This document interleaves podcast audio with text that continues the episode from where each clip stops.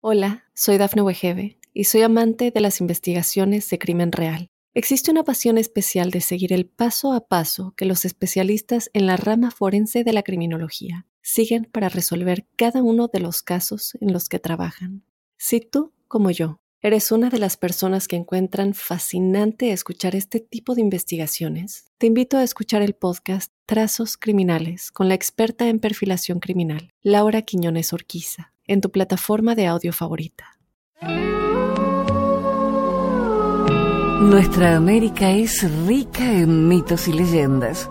Les propongo que compartamos estas historias que se transmitían oralmente y que ahora son parte de nuestra tradición. ¿Me acompañan? Soy Jenny de Bernardo.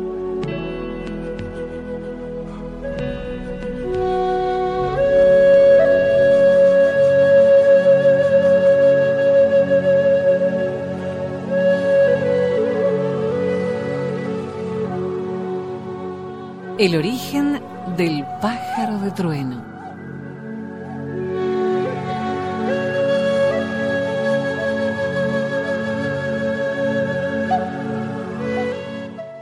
Los Passamaquoddy cuentan sobre dos indios que conspiraron para descubrir el origen de los truenos.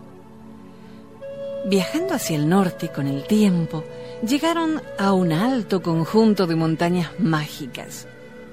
Los picos se separaban, moviéndose hacia atrás y hacia adelante, y luego se golpeaban juntos de nuevo.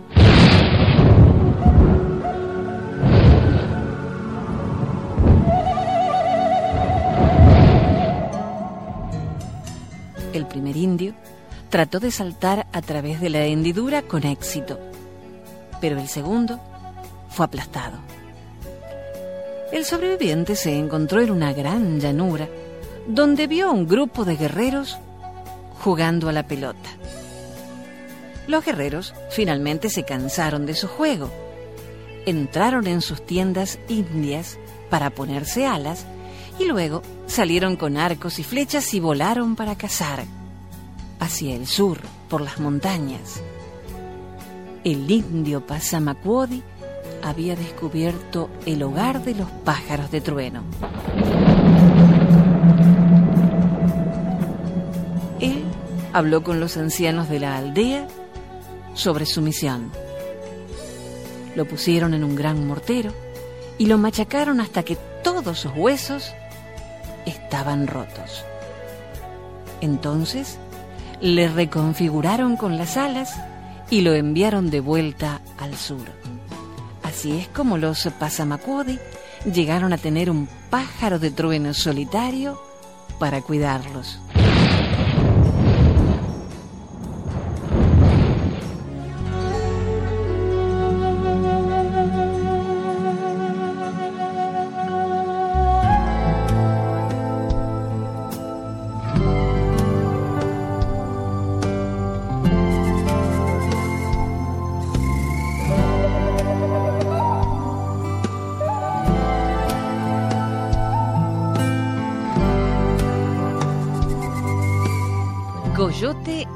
Salmón.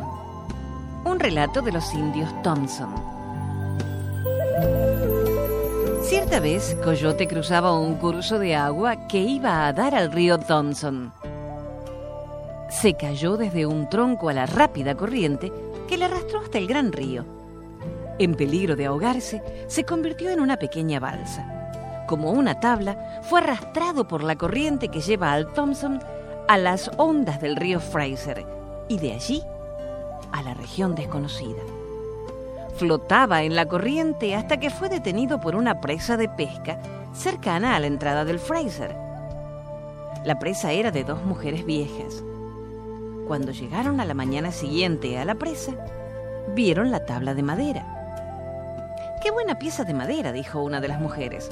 Servirá para hacer una bandeja. Me la llevaré a casa. Cuando la hubieron convertido en bandeja, colocaron un salmón en ella y comieron.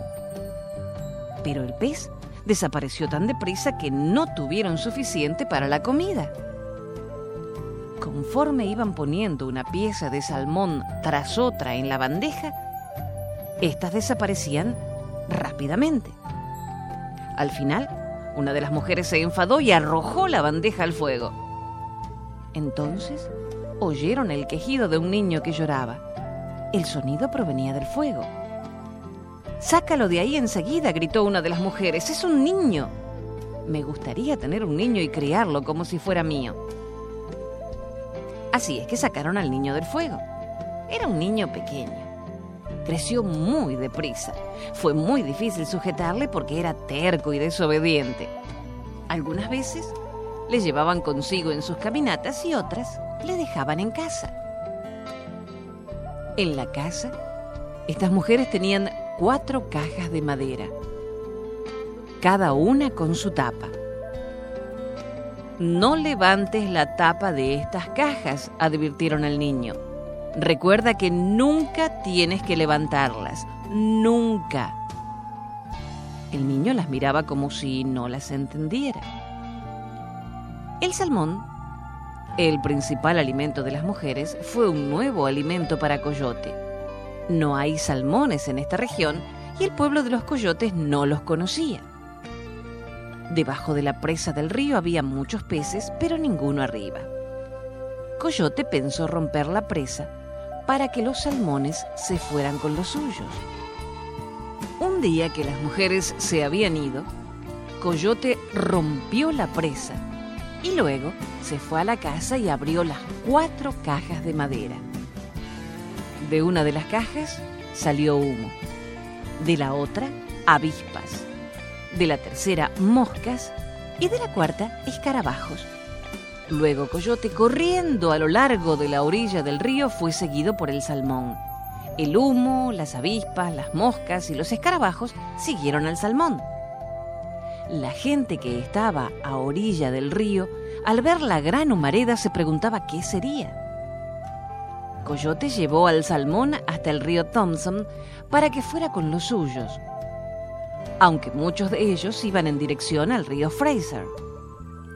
Esta es la razón de por qué las avispas, las moscas y los escarabajos siguen al salmón a través de la corriente hasta el día de hoy. Empiezan a ser numerosos tan pronto como el salmón empieza a verse.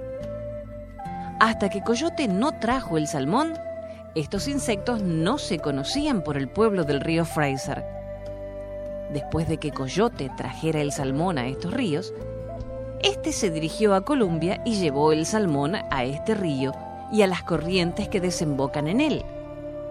Después de llevar el pez hasta las aguas del río Okanagan, regresó y lo condujo a las del río Similkameen. Antes de alejarse, vio a unas jóvenes bañándose en la orilla opuesta. Las llamó y les dijo, ¿Queréis alguna espina de salmón? No, respondieron, pero nos gustaría tener algunos rebaños de ovejas. No les daré ningún salmón, se dijo Coyote para sus adentros. Luego, apiló rocas en el río e hizo una catarata. Ahora, el salmón no podrá remontar este río, se dijo el coyote. Al mismo tiempo hizo que apareciese un gran número de ovejas en la región de Similcamín. Esta es la razón por la que hay tantas ovejas en la región y por qué la gente tiene que irse al Thompson, al Okanagan o al Columbia para tener su parte de salmón. A lo largo de los ríos, Coyote fue enseñando a la gente a equiparse para pescar el salmón y les enseñó cómo cocinarlo y cómo secarlo para el invierno. Luego, se fue a otra región, Allí la gente no sabía cómo cazar. Usaban masas y piedras para matar a los animales, y como los ciervos corrían mucho y daban grandes saltos, los cazadores tenían grandes dificultades para matarlos. Entonces, Coyote enseñó a los hombres cómo hacer arcos y flechas y cómo usarlos. Adiestró a las mujeres a cortar la carne, a curarla y a preparar las pieles para hacerse vestidos hizo otras cosas maravillosas. Convirtió los mosquitos de criaturas grandes y feroces que mataban a la gente en los inofensivos seres que son hoy día. Convirtió la hierba en conchas para que se usasen como adorno de los vestidos de antes. Hizo que las ramas se convirtieran en matorrales de bayas cargados de frutos.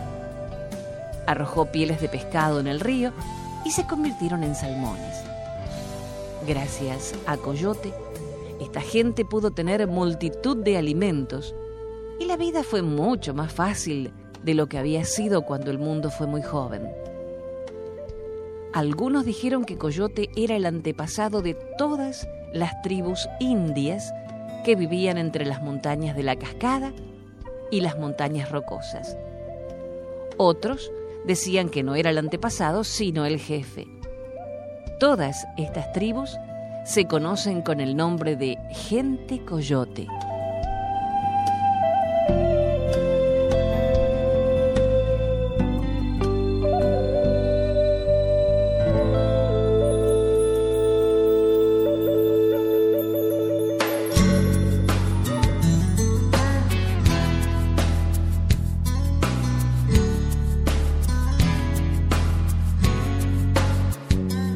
Desde Guatemala, la leyenda del jilguerillo. Cuenta la leyenda que hace cientos de años, una tribu indígena se estableció en la zona atlántica de nuestras tierras. Entre ellos había un guerrero muy cruel llamado Batsu. Un buen día, Batsu decidió buscar esposa y escogió a Gilge, una hermosa joven que acostumbraba pasear por el bosque cantando como un pajarillo. Cuando Gilge se enteró de las intenciones de Batsu, huyó a esconderse en el bosque. Batsu estalló en cólera cuando supo que la joven había desaparecido y mandó a sus guerreros a buscarla. A poco andar, escucharon el canto de Gilge. Pero cada vez que se acercaban al sitio de donde venía el canto, Gilge había desaparecido.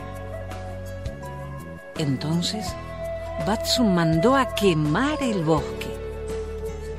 Cuando las llamas comenzaban a levantarse, le gritó a Gilge que si salía, podía salvarse. Ella le respondió que prefería la muerte.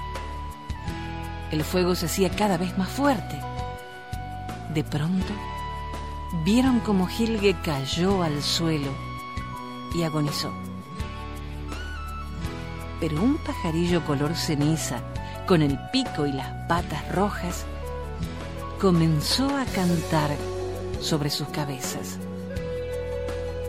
No era el canto de un pájaro era la voz de Gilge, que desde entonces se sigue escuchando en el canto de los jilgueros que hoy pueblan los bosques de nuestras tierras.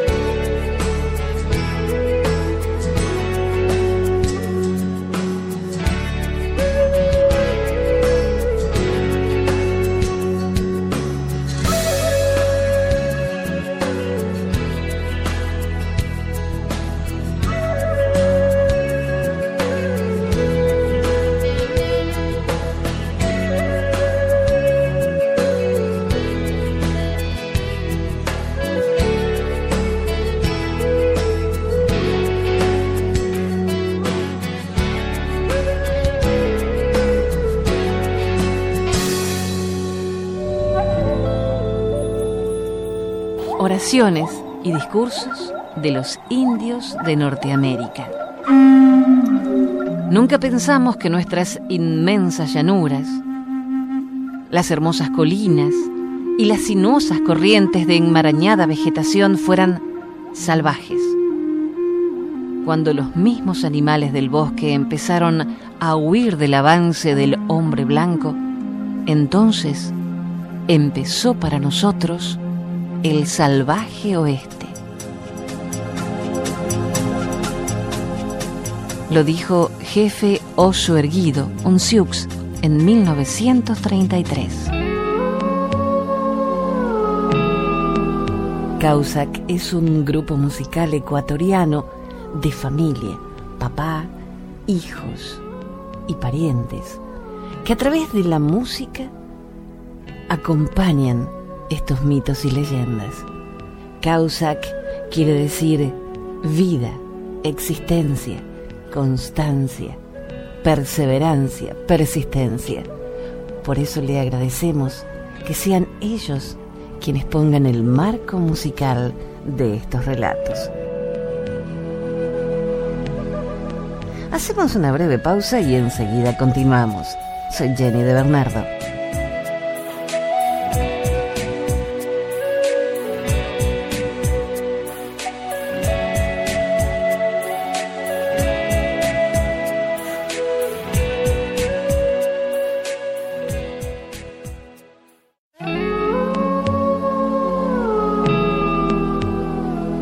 Continuamos compartiendo mitos y leyendas de nuestra América.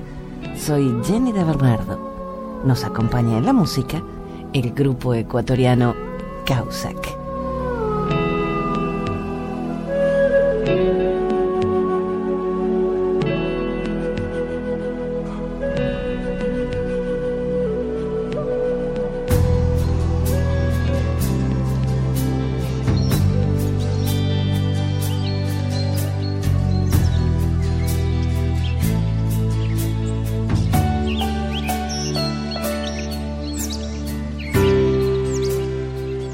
Anaí o la leyenda de la flor del Saibo, de la República Argentina.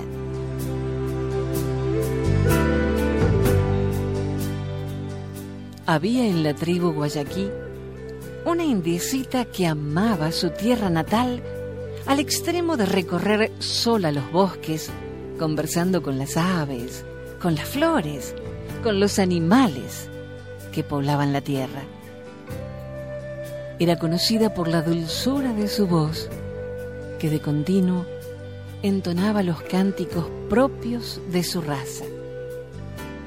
Cuando ella cantaba, hasta el río rumoroso parecía callar para escucharla. Un día, un gran pájaro de blanquísimas alas llegó navegando por el río. De él bajaron hombres barbudos, cubiertos por metales relucientes que parecían dueños del rayo, transformándose por momentos en monstruos de cuatro patas y dos cabezas que atropellaban todo lo que encontraban en su camino.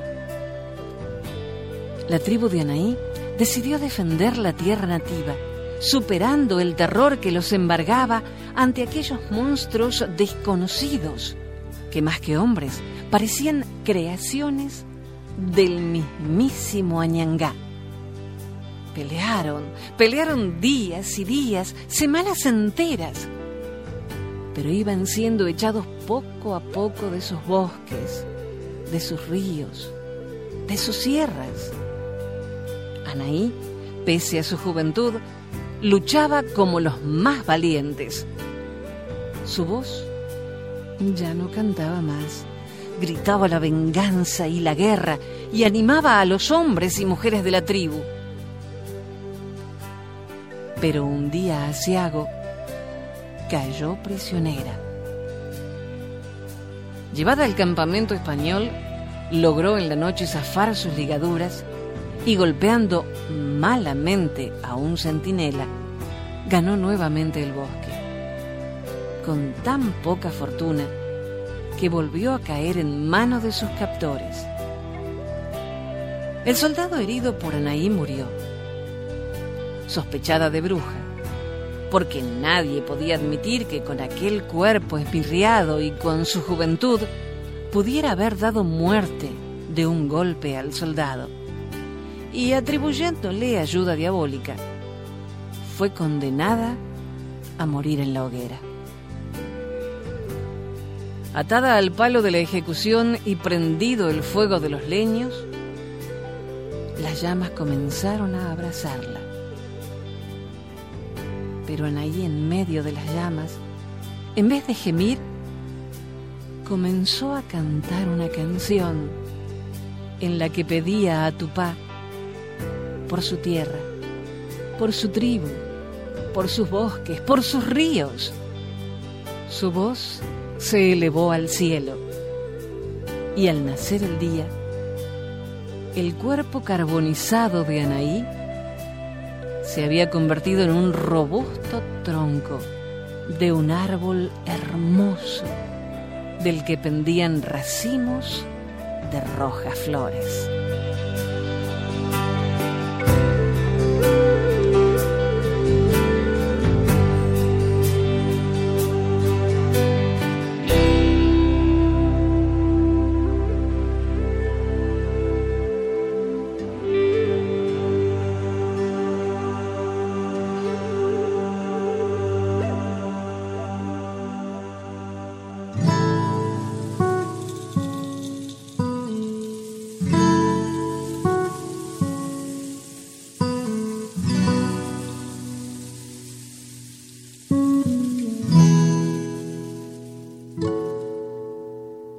La historia del Gran Diluvio.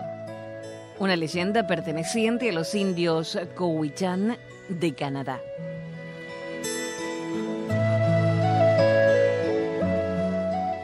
Cuando los primeros misioneros llegaron al lejano oeste, se encontraron con que las tradiciones de los indios acerca de un gran diluvio eran similares al diluvio de Noé.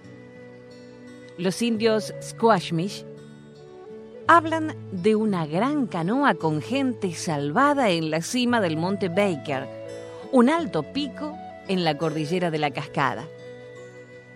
Los Cowichans, nativos de las islas de Vancouver, tienen la siguiente tradición del diluvio.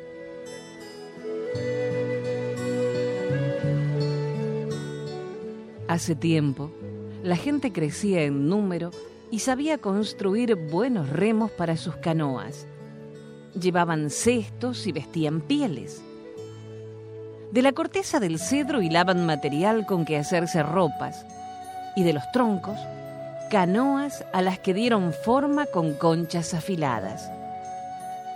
Dichas canoas tenían dos quillas, como las grandes lanchas de carga. He tenido un mal sueño, dijo uno de ellos. Soñé que llovía mucho y que todos nos ahogábamos. Los hombres sabios tenían el don de predecir el futuro. Y durante un tiempo estos hombres sabios volvían a este mismo sueño que predecía la destrucción de su raza.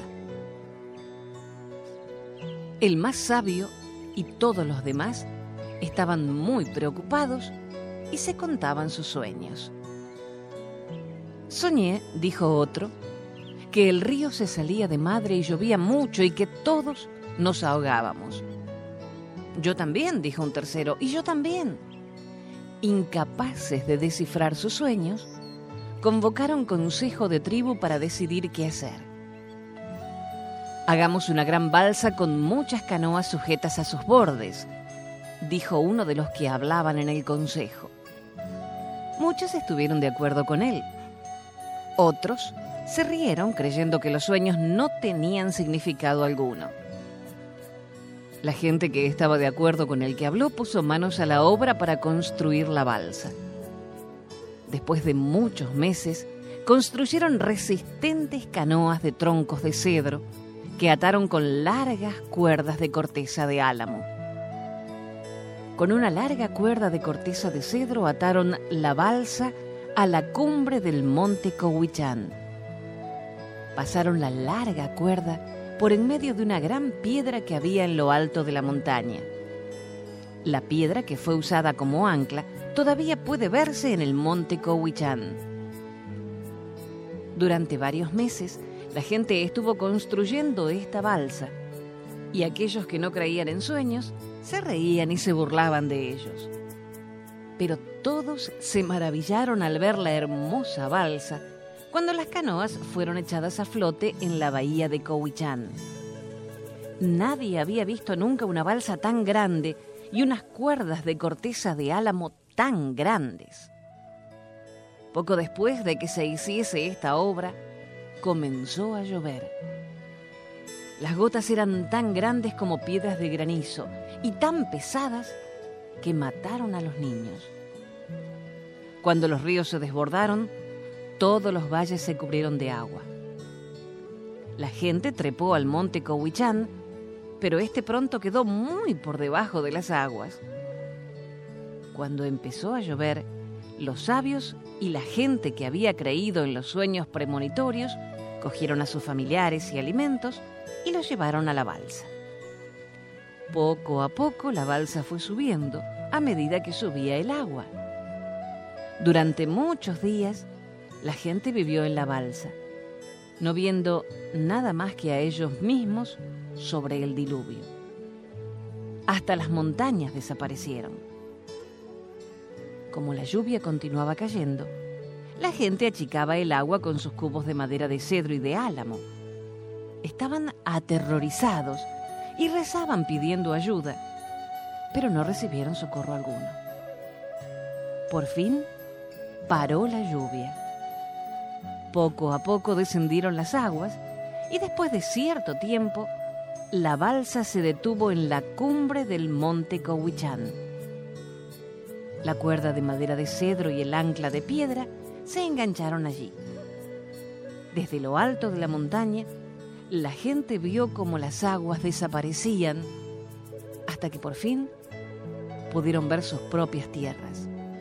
Pero cuánta destrucción vieron sus ojos.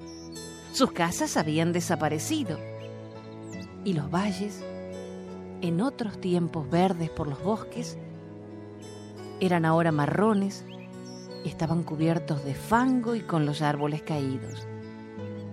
Entonces empezaron a reconstruir sus aldeas y emprendieron la antigua vida. Después de muchos años, su número ha crecido tanto que sus tierras están llenas de gente. De nuevo volvieron a pelear entre ellos, pero esta vez fue tan fuerte la pelea que decidieron separarse. Algunos de ellos se fueron en una dirección y otros en otra. Y así fue como la gente se extendió por toda la tierra.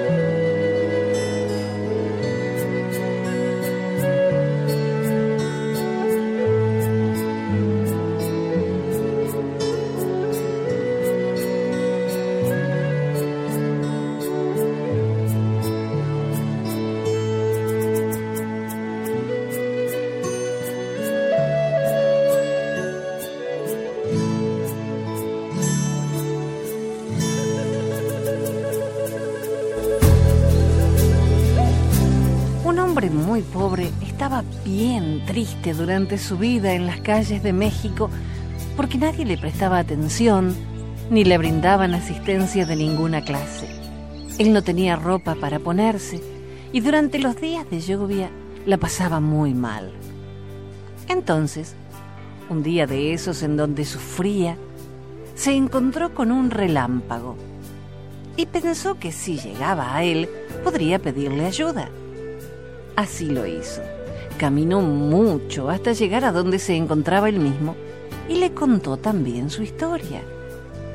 Cuando el relámpago lo oyó, hasta se le cayeron lágrimas de lo que le pasaba cuando oía tan tristes historias. Entonces decidió ayudarlo. Él no podía darle la ropa que necesitaba, pero a cambio de eso pensó que podría regalarle siete colores. los mismos que servirían para pintar todo su cuerpo.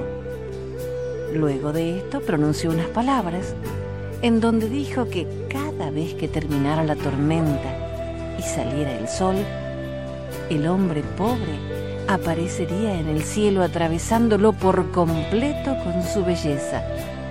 Y todos lo querrían por eso. Pasó de ser el Señor que nadie asistía y nadie miraba para convertirse entonces en el que aparece luego de la tormenta, anunciándole a las personas la llegada del sol. Hasta el próximo relato. Soy Jenny de Bernardo.